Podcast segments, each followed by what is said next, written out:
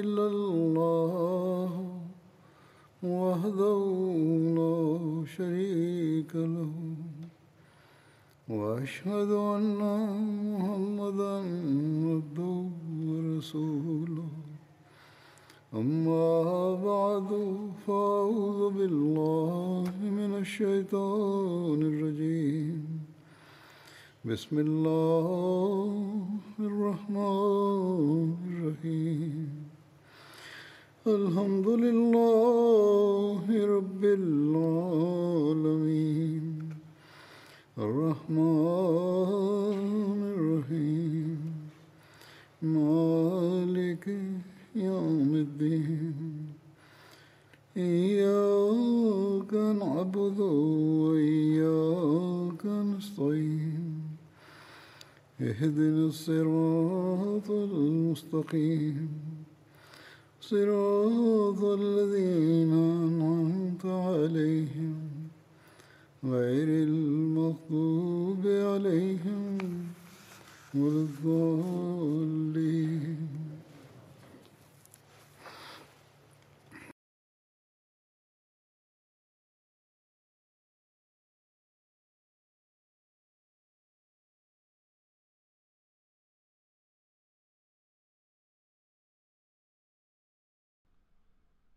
Dans un discours sur le thème de la prédication, Hazrat Muslim Maud a commenté sur les incidents de l'époque du calife Omar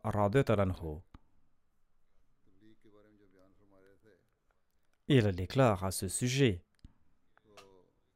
Dans la plupart des batailles, après le décès du saint prophète Mohammed lui, les musulmans étaient moins nombreux. Il y avait un grand manque d'effectifs lors des campagnes en Syrie. Abu Ubaida a écrit au calife Omar en disant que l'ennemi est très nombreux, veuillez nous envoyer des renforts. Quand le calife Omar a analysé la situation, il a constaté qu'il lui sera impossible de lever une nouvelle armée, car soit les jeunes des tribus arabes avoisinantes ont été tués, soit qu'ils étaient d'ores et déjà enrôlés dans l'armée. Le calife Omar a convoqué un conseil et il y a invité les membres de diverses tribus et il leur a présenté le problème. Ils ont déclaré qu'une tribu pourra fournir quelques soldats. Le calife Omar a ordonné à un officier de réunir des jeunes de cette tribu. Ensuite, il a informé Abu Ubaida et il lui a dit que je vous envoie un renfort de six mille soldats. Ils vous atteindront d'ici quelques jours. Trois mille seront issus de telle et telle tribu. J'envoie aussi Amr bin Mahdi Karib qui tout seul équivaut à trois mille soldats. Hazrat Muslim déclare Si nous envoyons un jeune combattre trois mille, on dira Quelle sottise le calife a-t-il perdu la tête? Un simple individu pourra-t-il combattre 3000 personnes? Or, voyez à quel point la foi de ces personnes était forte. Quand Abu Ubaida a reçu la lettre du calife Omar, il l'a lu à ses soldats et il leur a dit Réjouissez-vous. Demain, Amr bin Mahdi Karib sera parmi vous. Les soldats l'ont accueilli chaleureusement le lendemain. Ils ont accueilli Amr bin Mahdi Karib et ils ont lancé des slogans. L'ennemi croyait que les musulmans recevaient un renfort de 100 à 200 000 soldats, d'où leur effusion de joie, alors que ils ne recevaient qu'Amr bin Mahdi Karib. Par la suite, les renforts de 3000 soldats leur sont parvenus et les musulmans ont vaincu l'ennemi quand il est impossible pour un seul soldat de combattre trois à coups d'épée.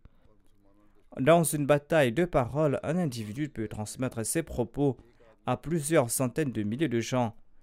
Or, ces gens accordaient une telle importance aux propos du calife que lorsque le calife Omar a envoyé Amr bin Mahdi Karib à la place de 3000 soldats, les soldats n'ont pas soulevé d'objection qu'un seul individu ne pourra pas combattre 3000. À leurs yeux, il équivalait 3000 soldats et ils l'ont accueilli en grande pompe. Et l'ennemi était terrifié par l'accueil réservé par les musulmans, croyant qu'ils recevaient un renfort de 100 à 200 000 soldats. C'est pour cette raison qu'ils ont flanché sur le champ de bataille et ils ont pris la fuite. Le musulman déclare que nous allons devoir aujourd'hui nous satisfaire de la situation dans l'immédiat. Le musulman d'expliquer comment prêcher le message de l'islam en Europe et en Espagne. J'évoque à présent les conquêtes de l'Égypte. Il y avait eu la bataille de Forma, qui était une ville très connue de l'Égypte. Elle est située sur une montagne sur la rive du Nil entre la Méditerranée et le Nil.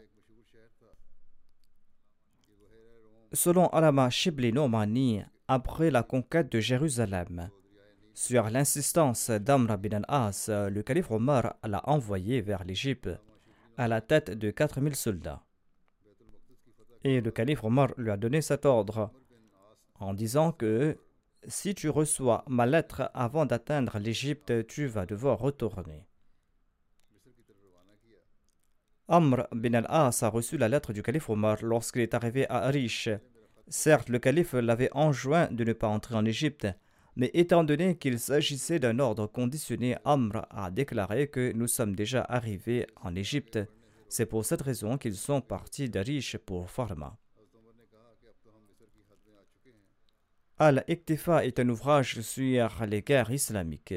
Il est rapporté qu'Amr bin al-As avait reçu la lettre du calife Omar lorsqu'il avait atteint le lieu dit Arafat. Mais craignant que la lettre ne l'ordonne de revenir, tout comme le calife Omar l'avait dit, eh bien, Amr n'a pas pris la lettre du messager. Il a marché jusqu'à ce qu'il atteigne une petite ville entre Arifa et Arish. Et là-bas, il a demandé à propos de leur position. Et on l'a informé qu'il se trouvait à l'intérieur des frontières de l'Égypte. Sur ce, il a demandé qu'on lui apporte la lettre et il l'a lue. La lettre disait qu'il devait retourner avec les musulmans qui étaient avec lui. Amr bin al-As a dit que Est-ce que vous ne savez pas que nous sommes déjà en Égypte? Les gens ont répondu oui, nous le savons. Amr a déclaré que l'émir des croyants m'avait ordonné que je dois retourner si je reçois sa lettre avant que nous atteignions l'Égypte. Vu que j'ai reçu cette lettre après être entré en Égypte, nous allons avancer au nom d'Allah. Selon un autre récit, Amr bin As était en Palestine et il est parti en Égypte avec ses compagnons sans autorisation. Ceci aurait offensé le calife Omar qui lui a écrit une lettre qu'il a reçue lorsqu'il était tout près d'Arish. Il a lu la lettre qu'après avoir atteint Arish. La lettre disait ceci. Ceci est de la part de Mar bin al-Khattab à Amr bin al-As. Vous êtes parti en Égypte avec vos compagnons. Il s'y trouve là-bas un grand nombre de Romains et vous êtes très peu nombreux. Par. Que Dieu vous bénisse. Il aurait été mieux si tu ne les avais pas pris avec toi.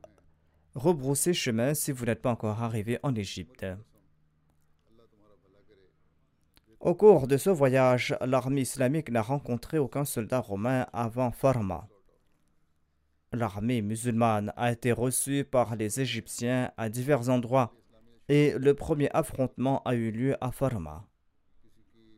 Les Romains ont reçu cette nouvelle. Ainsi donc, il existe divers récits à ce sujet, mais le récit le plus authentique semble être celui affirmant qu'Amr a reçu la lettre à Arish après avoir atteint les frontières de l'Égypte. Sinon, il n'est pas possible qu'Amr use de subterfuge en disant que nous ouvrirons la lettre lorsque nous serons déjà en Égypte. Étant donné qu'ils avaient déjà atteint l'Égypte, ils ont dû avancer car le croyant ne recule pas. Ainsi donc, les Romains ont appris que l'armée d'Amr était peu nombreuse et mal préparée, et qu'elle ne pourrait pas tenir de longs sièges. Les Romains, quant à eux, étaient plus nombreux que les musulmans et ils étaient mieux préparés, et ils pensaient pouvoir écraser aisément les musulmans. Sur ce, les Romains se sont retranchés dans leur ville. Amr bin al-As avait connaissance de la puissance militaire des Romains. notamment qu'ils étaient plus nombreux et mieux armés que les musulmans. Il a mis en place un plan pour prendre Farma en lançant une attaque surprise pour ouvrir les portes des remparts, où il souhaitait tenir le siège avec patience jusqu'à ce que la population soit à court de provisions et en ressort affamée. Les musulmans ont tenu le siège qui devenait de plus en plus dur et les Romains ne reculaient pas par entêtement. Ainsi donc le siège a duré plusieurs mois. Parfois, des troupes romaines sortaient et se retiraient après quelques escarmouches. Dans ces affrontements, seuls les musulmans ont prévalu. Un jour, un groupe de forces romaines est sorti de la ville pour combattre les musulmans. Les musulmans ont remporté la bataille et les Romains ont été vaincus et se sont enfuis vers la ville.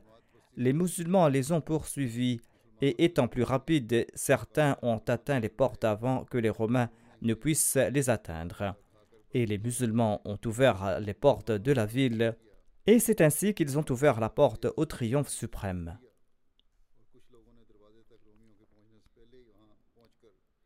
Comment s'est passée la conquête de Bilbis? Après la conquête de Farma, Amr bin al-As s'est tourné vers Bilbis et l'armée romaine lui a bloqué le chemin.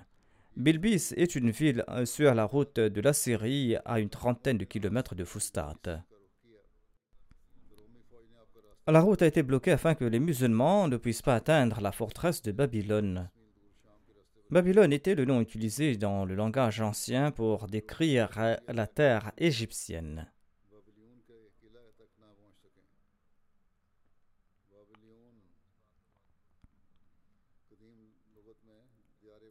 Là où se trouve Fustat à présent était nommé Babylone dans le passé.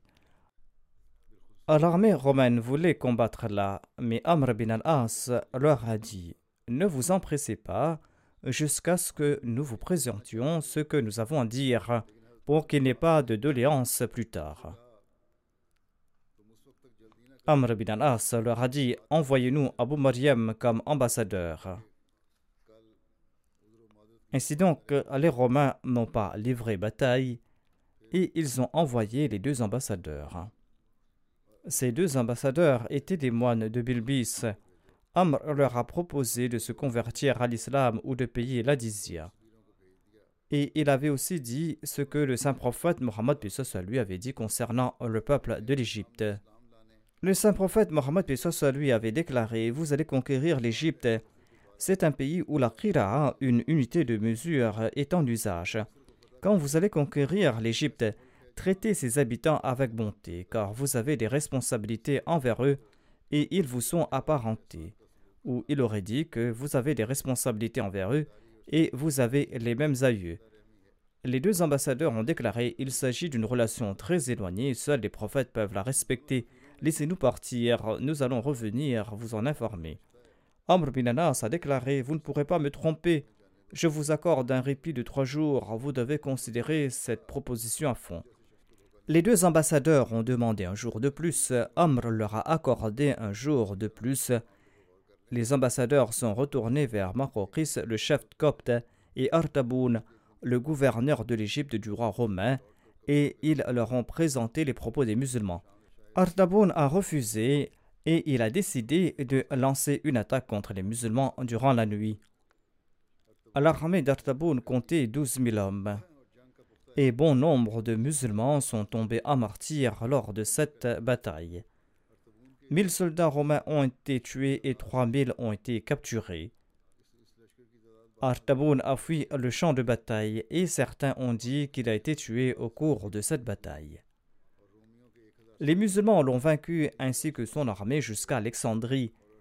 Les historiens s'accordent à dire que les musulmans sont restés à Bilbis pendant un mois les combats se sont poursuivis et à la fin les musulmans ont été victorieux.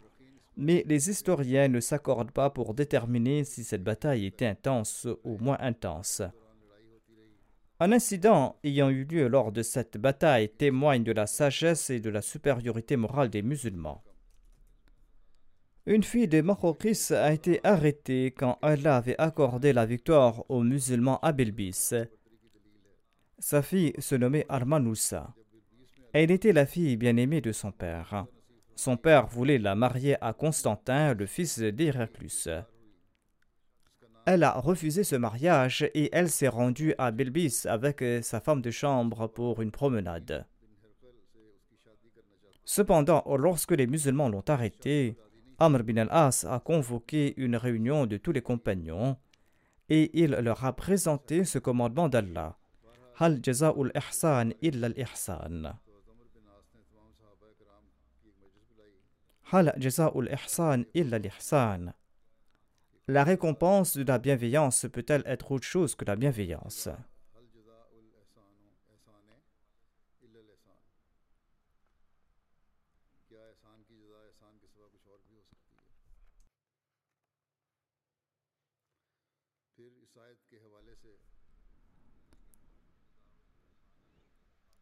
En référence à ce verset, Hal ul ihsan illa l'ihsan, Amr a déclaré Maqoris avait envoyé un cadeau à notre saint prophète Mohammed lui.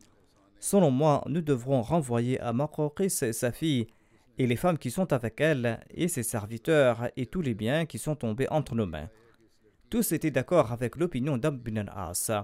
Ensuite, Amr a envoyé Armanoussa, la fille de Maqoris, avec tous ses bijoux ainsi que ses femmes de chambre et ses serviteurs. Il les a renvoyés avec le plus grand respect. Sur le chemin du retour, la femme de chambre a dit à Armanoussa Nous sommes entourés d'Arabes de toutes parts.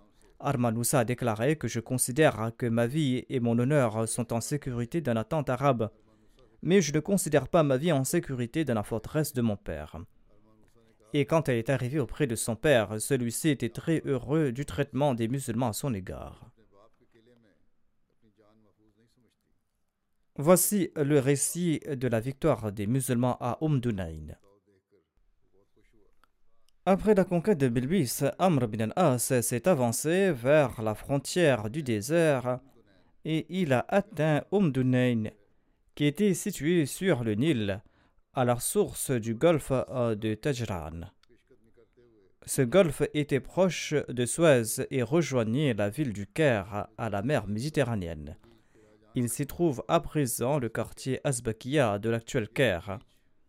Le village d'Umdunayn était tout près et les Romains s'étaient retranchés dans une forteresse. Tout près se trouvait le quai du Nil et de nombreux bateaux y étaient accostés. Ce village était situé au nord de Babylone, qui était la plus grande ville forteresse de l'Égypte.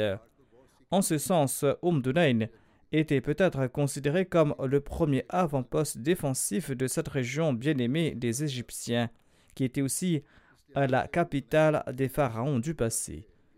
Les musulmans ont campé tout près d'Umdunayn et les Romains avaient envoyé la crème de leur armée à la forteresse de Babylone et ils avaient fortifié la forteresse d'Umdunayn pour se préparer au combat. D'après les informations des espions, Amr bin As s'est rendu compte que son armée n'était pas suffisante pour conquérir ou assiéger la forteresse de Babylone. Il a envoyé une lettre à Médine par l'intermédiaire d'un messager dans laquelle il décrivait son voyage, l'état des forteresses en Égypte et le besoin de renforts pour les attaquer. Il a aussi informé son armée que les forces de secours allaient arriver bientôt. Il s'est rendu à Omedunayn, il a assiégé et il a arrêté l'approvisionnement en nourriture et en fourniture militaire du fort.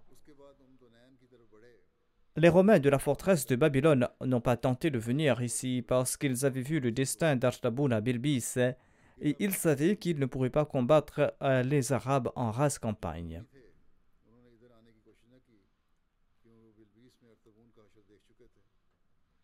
Les troupes d'Umdunayn, cependant, se retiraient occasionnellement et revenaient après des escarmouches infructueuses. Plusieurs semaines se sont écoulées ainsi. Pendant ce temps, on apprit que la première armée de secours avait été envoyée par le calife et qu'elle allait arriver bientôt. Cette nouvelle a accru le courage et la force des musulmans. Le calife Omar a envoyé 4000 soldats pour aider l'armée musulmane en Égypte et il a nommé un émir sur chaque mille soldats. Et les chefs de ces armées étaient Zubair bin al-Awwam, Migdad bin Aswad, Ubada bin Samit et Maslama bin Mukhallad. Selon un récit, Maslama bin Mukhalad avait été remplacé par Kharija bin Hudhafa. Avec ce renfort, le calife Omar a écrit une lettre à Amr bin As lui disant ceci Vous êtes maintenant douze mille. Ce nombre ne sera jamais vaincu en raison du manque d'effectifs. Les guerriers romains ont marché avec l'Écopte pour combattre les musulmans. Il y a eu de violents combats entre les deux armées. Amr bin As a stratégiquement divisé son armée en trois parties. Une partie était stationnée tout près de la montagne rouge. L'autre était stationnée à un endroit sur les rives du Nil tout près d'Umdunain. Et le reste de l'armée est sorti pour combattre l'ennemi.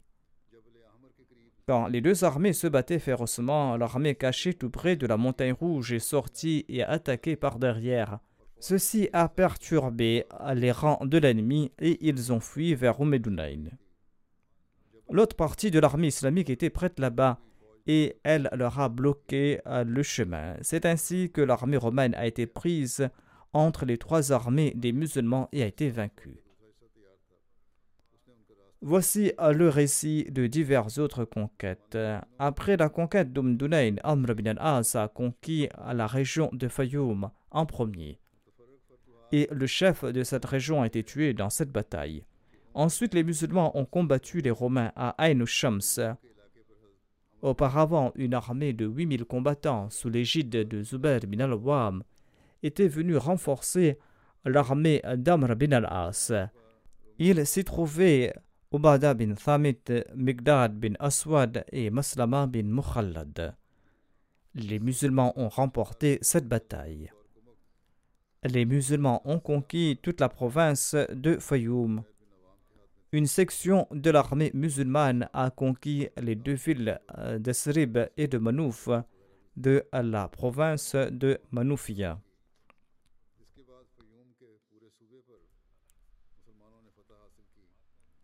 Ceci est un récit sur la bataille de Babylone ou sur la conquête de Fustat.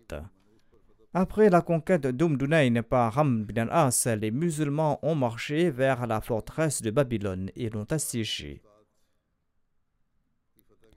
Cette région s'appelle désormais Fustat. La raison en est que la tente se dit Fustat en arabe. Lorsqu'Amr bin As a ordonné de lever le camp après avoir conquis le fort, par hasard une colombe avait fait son nid dans sa tente. Quand Amr bin As a vu cette colombe et son nid, eh bien, il a ordonné que la tente soit laissée là. Et quand le calife Omar est revenu d'Alexandrie, il a fondé une ville tout près de la même tente, et c'est pour cette raison que cette ville a été nommée Fustat. Le nombre de gardes du fort était estimé à 5 à 6 000 et ils étaient armés de la tête jusqu'aux pieds. Amr a assiégé la forteresse de Babylone. Il s'agissait d'une forteresse très solide après celle d'Alexandrie.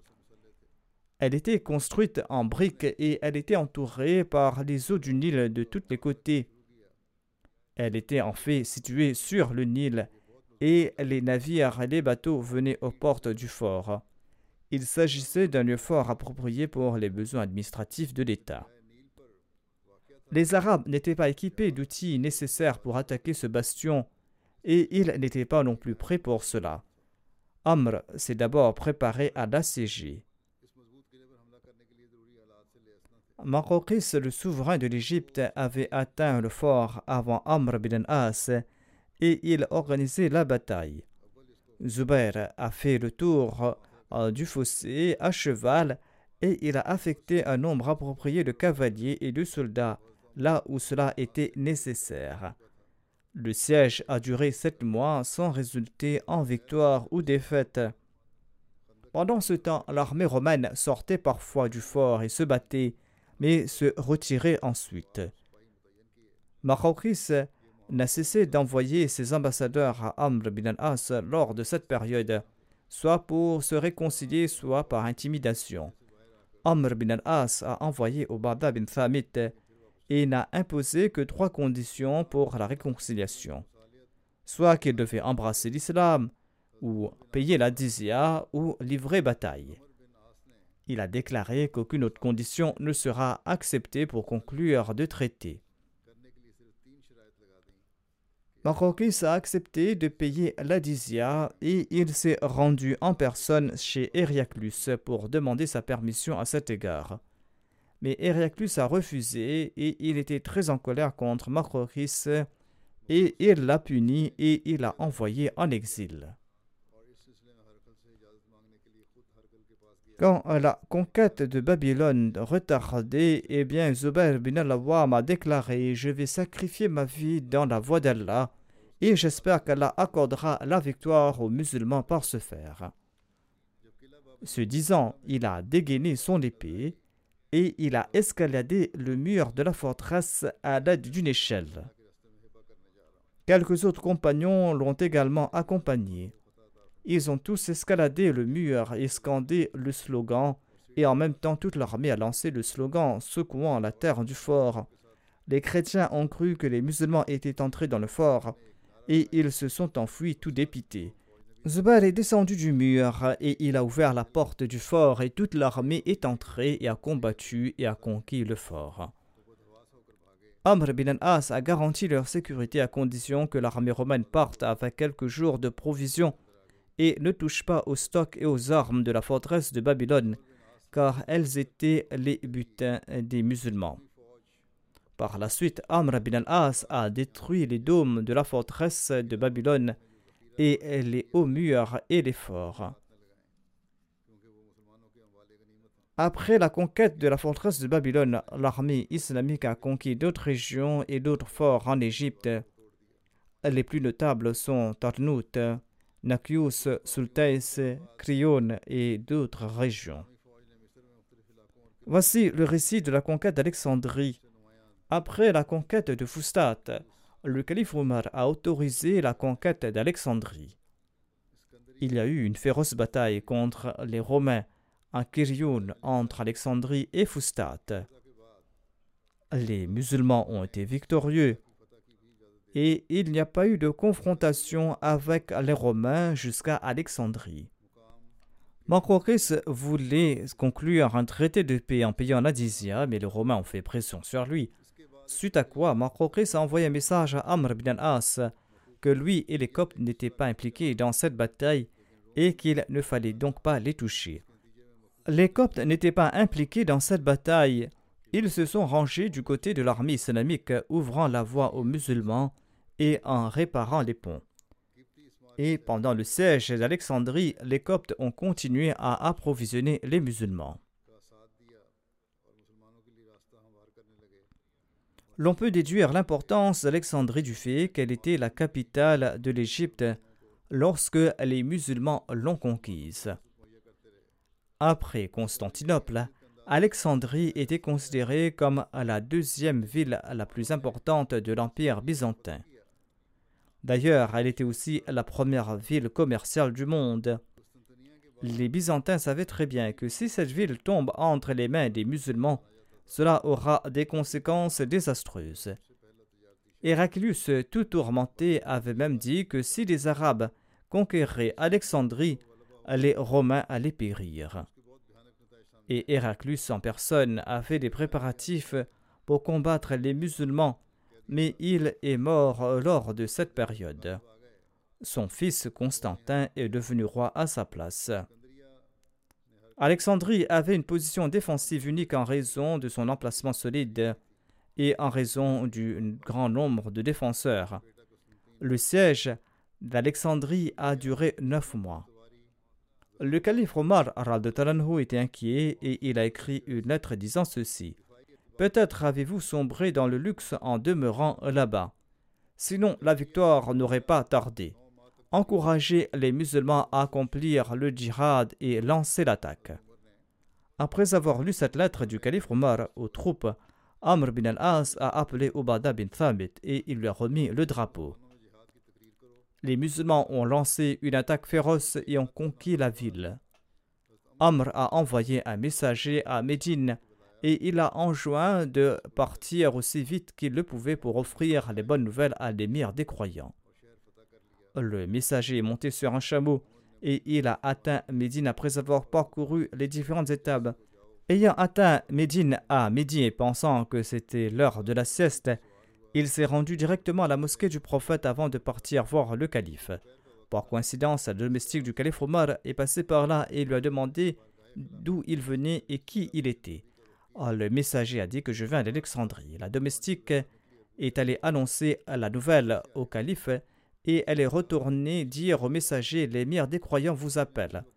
Le calife s'apprêtait à marcher sans attendre et il maniait son manteau lorsque le messager est arrivé. En entendant la bonne nouvelle de la victoire, le calife Omar est tombé à terre et il s'est prosterné en action de grâce. Il s'est rendu à la mosquée et il a annoncé à Surat Jarmir. En entendant cela, l'ensemble de Médine s'est présenté. Le messager a décrit les conditions de la victoire devant tout le monde. Le messager s'est rendu chez le calife pour un repas, et le calife lui a demandé pourquoi est-ce que tu n'étais pas venu directement. Le messager a dit Je pensais que vous étiez en train de vous reposer. Le calife lui a demandé Pourquoi as-tu pensé cela de moi? Si je dors pendant la journée, qui va porter le fardeau du califat? Toute l'Égypte a été conquise après la conquête d'Alexandrie. Beaucoup ont été faits prisonniers lors de ces batailles. Le calife Omar a écrit à Amr à, ce propos et il lui a dit que invite tous les prisonniers et dis-leur qu'ils ont la possibilité d'embrasser l'islam ou de s'en tenir à leur religion. S'ils se convertissent à l'islam, ils auront tous les droits des musulmans. Sinon, ils devront payer la jizya qui sera prélevée sur tous les ennemis. Lorsque cet édit du calife a été présenté aux prisonniers, beaucoup parmi eux se sont convertis à l'islam et beaucoup sont restés fidèles à leur religion. Et lorsqu'une personne professait sa foi en islam, les musulmans scandaient Allah Akbar. Et lorsqu'une personne annonçait sa foi dans le christianisme, tous les chrétiens lui présentaient leurs félicitations et les musulmans s'affligeaient. Certains orientalistes ont fait grand bruit à propos de l'incendie de la bibliothèque d'Alexandrie mais quelle en était la réalité? Les opposants, en particulier les écrivains chrétiens, prétendent que le calife Omar aurait ordonné l'incendie de la grande bibliothèque d'Alexandrie. Ils ont tenté de créer l'impression que les musulmans étaient à ce point opposés au savoir qu'ils ont mis le feu à une si grande bibliothèque à Alexandrie, et cette bibliothèque a duré pendant six mois. Or, la logique et les faits démontrent que ces accusations sont un tissu de mensonges. Le saint prophète Mohammed lui avait en effet dit à sa nation que la quête de la connaissance est un devoir incombant à tout musulman. Et le saint prophète Mohammed lui avait aussi enjoint aux musulmans cherchez la connaissance même si vous devez partir en Chine. Il existe d'ailleurs des dizaines de règles et de versets dans le Saint-Coran encourageant la quête de la connaissance et de la contemplation. Ainsi donc accuser les musulmans d'avoir brûlé des bibliothèques est contraire au principe de la raison et des faits. De plus, de nombreux érudits, y compris des chrétiens et des Européens, ont rejeté ce récit et ont prouvé que l'histoire de l'incendie de la bibliothèque d'Alexandrie était une invention et un mensonge. Mohamed Reza, un érudit égyptien, mentionne cet incident dans son ouvrage Sira Omar Farouk. Il déclare L'accusation de l'incendie à Alexandrie a été mentionnée par Abul Faraj Malati, Il en a fait mention dans un petit livre d'histoire. Cet historien est né en l'an 1226 après Jésus-Christ et il est décédé en l'an 1286 après Jésus-Christ. Il écrit qu'au moment de la conquête, un certain Jean-Baptiste ou Yohanna an-Nahwi, qui était un prêtre copte et qui était connu parmi les musulmans sous le nom de Yahya, appartenait à la communauté chrétienne des Jacobites et il s'est ensuite converti à la doctrine chrétienne de la Trinité. Il avait demandé à Amr bin al-As des ouvrages de médecine du trésor du royaume. Amr bin al-As a répondu je pourrais dire quelque chose à ce propos après avoir demandé permission au calife Omar. Il s'agit en fait d'une histoire fabriquée de toutes pièces, mais je cite cela à nouveau pour réfuter cette objection. Le calife Omar a répondu Si le contenu des livres que vous avez mentionnés est conforme au livre d'Allah, alors ce qui est dans le livre d'Allah nous suffit et nous n'avons pas besoin de ces autres ouvrages. Si le contenu de ces ouvrages est contraire au livre d'Allah, en ce cas, nous n'aurons même pas besoin de ces livres, ainsi donc vous devriez vous en débarrasser. Amr bin As a commencé à trier ses livres sur les termes d'Alexandrie et les a brûlés dans les fours. C'est ainsi que ces livres ont été brûlés en six mois. Ce récit n'a pas été mentionné dans le recueil de Tabri ni chez Ibn Asir, ni chez Yacoubi, chez Kindi, ni chez Ibn Abdul Hakam ou Baladri, ni par Ibn Khaldoun. Seul Abul Fahraj en a fait mention au milieu du XIIIe siècle de notre ère et au début du VIIe siècle de l'Égypte sans mentionner aucune source. Le professeur Butler a fait des recherches sur Yohanna Nahwi et il a écrit qu'il n'était pas vivant en l'an 642 après Jésus-Christ lorsque la bibliothèque aurait été incendiée. Selon l'encyclopédie britannique, Yohanna Nahvi aurait vécu à la fin du 5e siècle et au début du 6e siècle de l'ère chrétienne, et on sait que l'Égypte a été conquise au début du 7e siècle.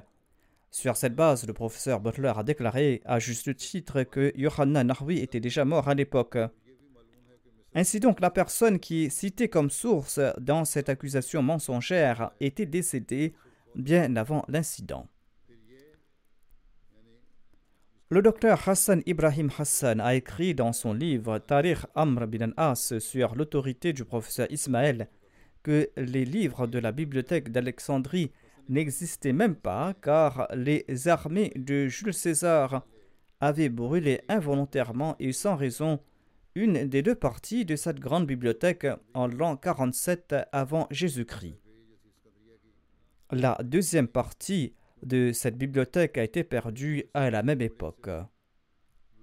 Et ceci a eu lieu sur l'ordre du prêtre Théophile au cours du IVe siècle.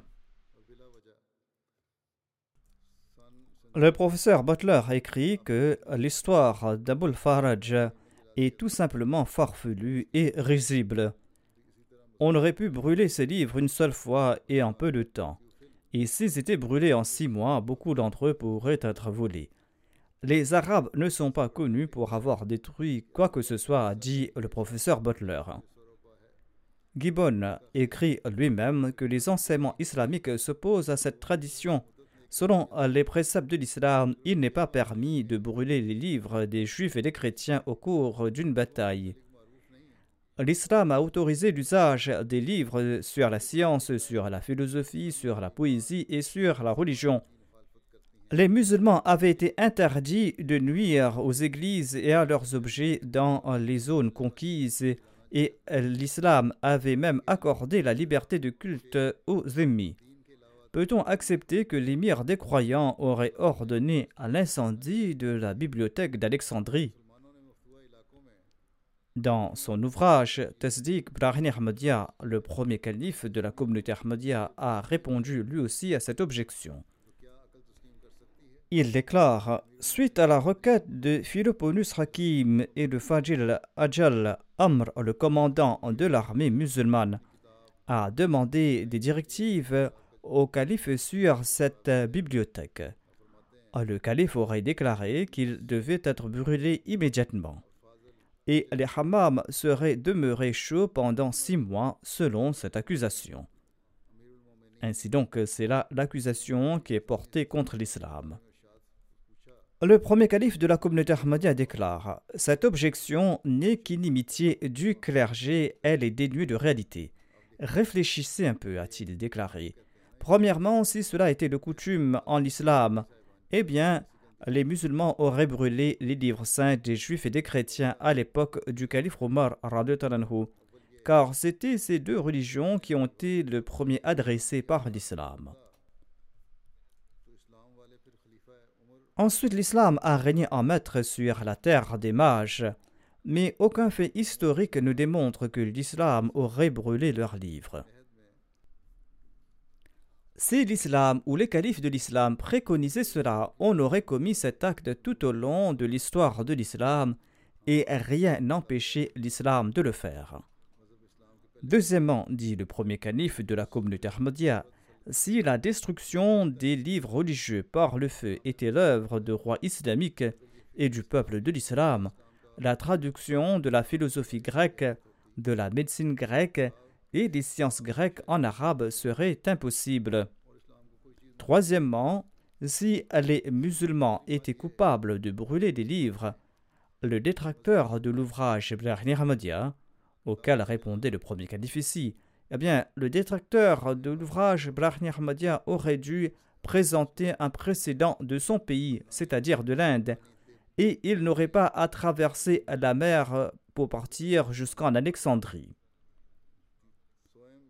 Le premier calife de la communauté Ahmadiyya explique ici que aucun livre n'a été brûlé ici en Inde par les musulmans.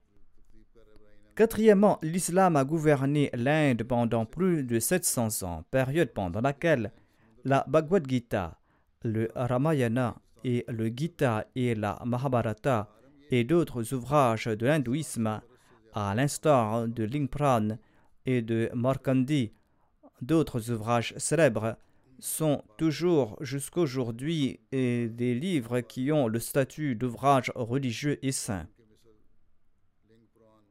On n'a jamais entendu parler de la destruction de ces ouvrages par le feu. Au contraire, certains ont été traduits. On se demande d'où ces hindous ont déduit que les musulmans brûlent leurs livres. Soyez juste dans vos jugements.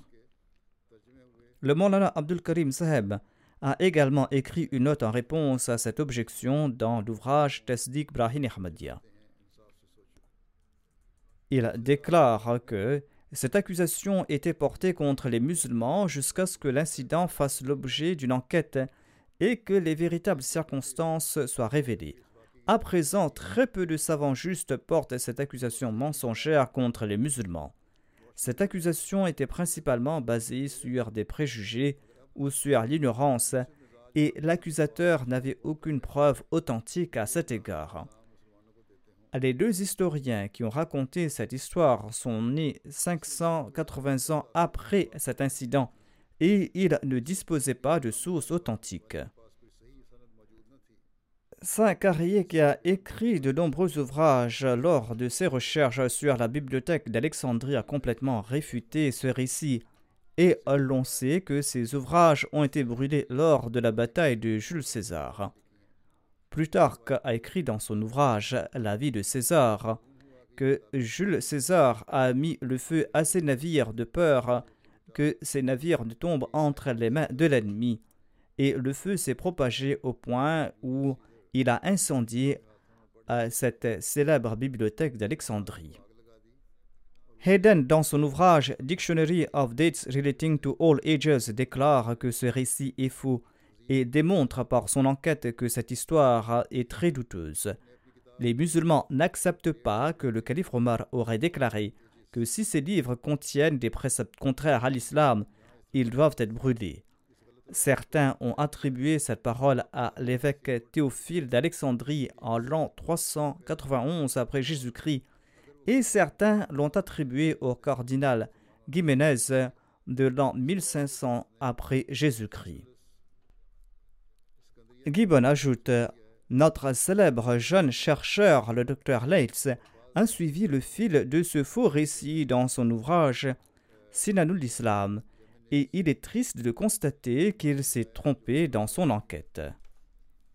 John William Draper, dans son célèbre ouvrage, avait d'abord cité ce récit sur des narrateurs douteux, mais il a ensuite admis son erreur. Et il a déclaré qu'en fait, ces manuscrits de la bibliothèque d'Alexandrie ont été brûlés lors de la bataille de Jules César. Et l'on peut affirmer en toute certitude que cette accusation est sans fondement et que c'est une fabrication de toutes pièces l'on doit plutôt pleurer pour cet incident avéré quand le fanatique cardinal Jiménez a brûlé 80 000 manuscrits arabes dans les plaines de Grenade. Lorsque l'Espagne a été arrachée aux musulmans par les chrétiens, ils ont brûlé 80 000 manuscrits de la bibliothèque de Grenade. C'est cet incident que l'on doit pleurer au lieu de blâmer l'islam.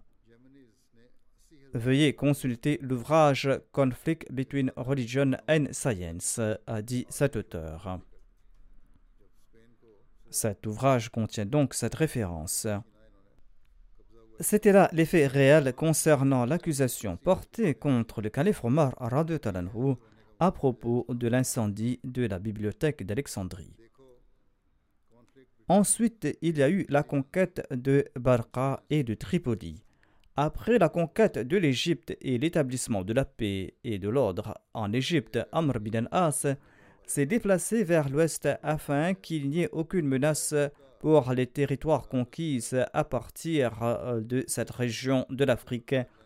Certaines armées romaines étaient fortifiées à Barqa et à Tripoli, et en saisissant quelque occasion, euh, ces forces romaines pouvaient soulever les populations pour attaquer les musulmans en Égypte. La zone entre Alexandrie et le Maroc s'appelle Barqa et de nombreuses villes et villages sont habités dans cette zone et c'est pour cette raison qu'Amr bin al-As a marché vers Barqa avec son armée en l'an 22 de l'Égypte. La route d'Alexandrie à Barqa était très luxuriante et densément peuplée et en y arrivant, Amr n'a pas rencontré d'attaque de l'ennemi et les gens étaient d'accord de payer la jizya là-bas. Après cela, les habitants de Barqa se rendraient de leur propre chef chez le gouverneur de l'Égypte et lui remettaient leur tribut. Personne parmi les musulmans n'avait besoin de se rendre chez eux. C'étaient les gens les plus simples du Maghreb. Et il n'y a jamais eu de sédition parmi eux. Lorsqu'Amr bin As est parti d'ici, il s'est dirigé vers Tripoli, qui était une ville fortifiée. Il y avait là-bas une armée romaine. En apprenant la nouvelle de l'arrivée des musulmans, les Romains ont fermé les portes de leur forteresse et ils ont dû subir le siège des musulmans. Le siège a duré un mois, mais les musulmans n'ont pas eu de succès. La mer coulait derrière Tripoli et il n'y avait pas de mur entre la mer et la ville. Un groupe de musulmans a découvert ce secret et ils sont entrés dans la ville par la mer. Ils ont lancé le takbir et l'armée n'avait pas d'autre choix que de se réfugier dans ces bateaux. Dès qu'ils se sont enfuis, Amr bin al-As les a attaqués par derrière. La plupart d'entre eux ont été tués, sauf ceux qui se sont échappés dans les bateaux. Les musulmans ont saisi les biens de la ville comme butin. Et après avoir terminé avec Tripoli, Amr bin al-As a déployé son armée à proximité. Après avoir remporté des victoires en direction de l'ouest, Amr souhaitait se diriger vers la Tunisie et l'Afrique. Il a donc écrit une lettre au calife Omar bin al-Khattab. Et le calife Omar, quant à lui, était réticent à envoyer l'armée islamique sur un nouveau front. Surtout dans ce contexte où, en raison des conquêtes rapides de la Syrie à Tripoli, il n'était pas pleinement rassuré par les territoires qui ont été conquis. C'est pour cette raison qu'il a demandé que l'armée musulmane devait rester à Tripoli. Ainsi donc, sous l'ère du califat d'Omar Farouk, l'empire islamique s'étendait jusqu'à des régions très éloignées. L'empire islamique apparaissait sur la carte du monde sous la forme d'un seul pays, s'étendant des fleuves Jahoun et l'Indus à l'est, au désert d'Afrique à l'ouest, et s'étendait de la même manière des montagnes du nord de l'Anatolie et de l'Arménie au nord jusqu'à l'océan Pacifique et la Nubie au sud. La Nubie est une région sud de l'Égypte qui est très vaste. Cet empire islamique regroupait des différents peuples, différentes religions et différentes nations et civilisations. Il est question ici de tout l'empire musulman et pas uniquement de la Nubie. Toute cette région était sous le contrôle des musulmans et comportait des peuples différents, des nations différentes, et tous vivaient en paix, en tranquillité. La religion de l'islam avait accordé dans ce monde tous les droits aux opposants à ses croyances, et l'islam leur avait permis de rendre culte à Dieu et l'islam avait respecté leur vie malgré des milliers d'oppositions. Comment les musulmans rendaient-ils culte à Dieu au cours de ces batailles? Hazrat Muslim déclare à ce propos En ce monde, tout succès s'obtient progressivement. Les grandes avancées ne se produisent pas du jour au lendemain, mais se font progressivement. À l'époque du saint prophète Mohammed à lui, tous les musulmans n'accomplissaient pas la prière de Tahajjud. On leur enjoignait progressivement à le faire, et à une époque, sous l'égide du calife Omar durant des batailles, les musulmans offraient la prière de Tahajjud. Alors que durant ces jours, c'est-à-dire durant les jours de la bataille, même le saint prophète Mohammed lui ne le faisait pas. Il est possible que le saint prophète se réveille pour la prière de Tahajjud durant les jours de bataille, mais il existe aussi des récits démontrant qu'il ne le faisait pas durant les jours de la bataille. Mais à l'époque du calife Omar, les musulmans accomplissaient la prière de Tahajjud au cours des batailles. Une fois Héraclus a décidé d'attaquer les musulmans au cours de la nuit, il y a eu un débat à ce sujet. Finalement, ils ont décidé de ne pas attaquer les musulmans durant la nuit parce qu'ils ne dorment pas, mais qu'ils accomplissent la prière de Tahajjud. C'est un signe du progrès qu'on n'avait pas vu au départ. Au début, le saint prophète avait besoin d'encourager les musulmans pour le faire, mais petit à petit, ils ont eu l'habitude de le faire. Hazrat Muslim Maud a évoqué les batailles menées à l'époque des califes bien guidés. Il déclare que l'islam n'autorise pas uniquement les combats, mais enjoint aussi le fait de tolérer les oppressions dans certains cas. Ainsi, Allah autorise de gifler en retour à une personne qui vous gifle. Mais l'islam nous a aussi enseigné que euh, si la réplique va à l'encontre de votre intérêt, vous devez garder le silence et ne pas répondre au mal par le mal.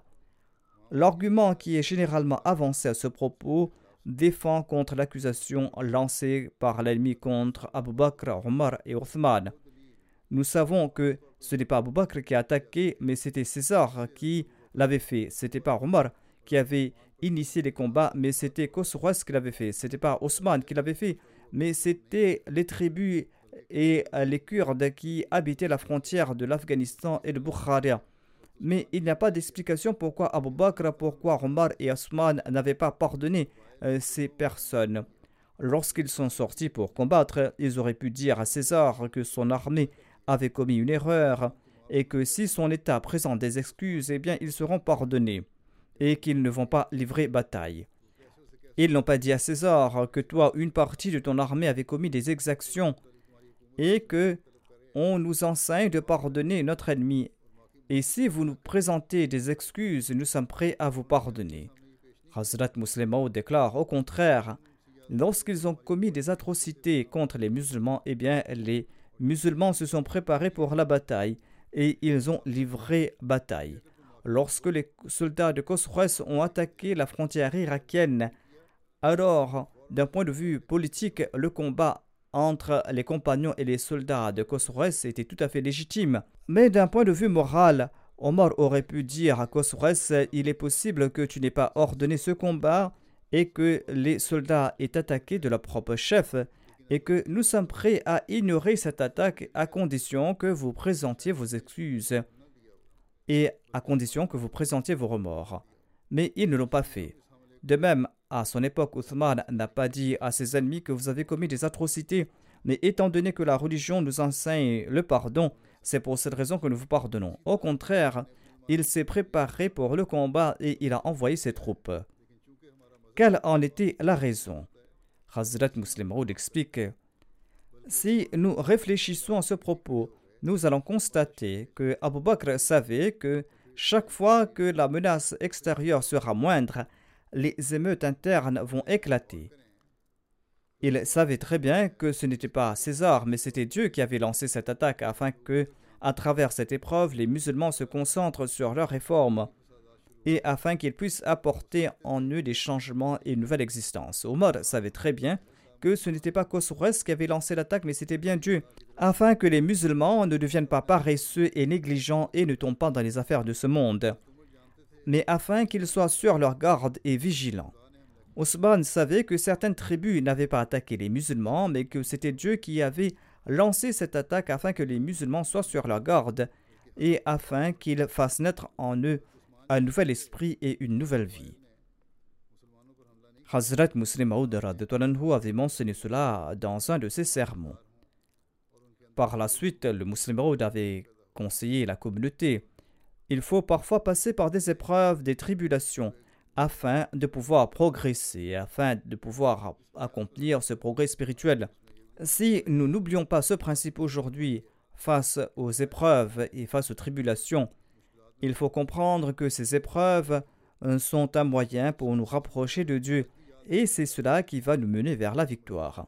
Si en prenant peur, nous restons en arrière et nous ne nous concentrons pas sur notre réforme, eh bien, nous n'allons pas accomplir de progrès. Même si nous progressons et que ces épreuves prennent fin, nous devons toujours maintenir notre relation avec Dieu. Et ces jours-ci, nous devons nous tourner davantage vers Dieu et nous devons nous concentrer sur notre progrès spirituel. Le musulman Maoud déclare que si nous ne comprenons pas ce point, eh bien, nous n'avons rien compris. Et tout Ahmadi doit comprendre ce point aujourd'hui.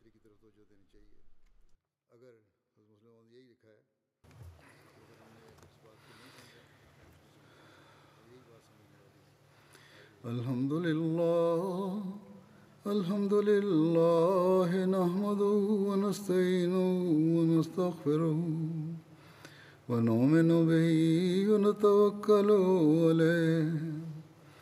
ونعوذ بالله من شرور أنفسنا ومن سيئات أعمالنا. من يهده الله فلا مضل له ومن يضلل فلا هادي له. ونشهد أن لا إله إلا الله. ونشهد أن محمدا عبده ورسوله.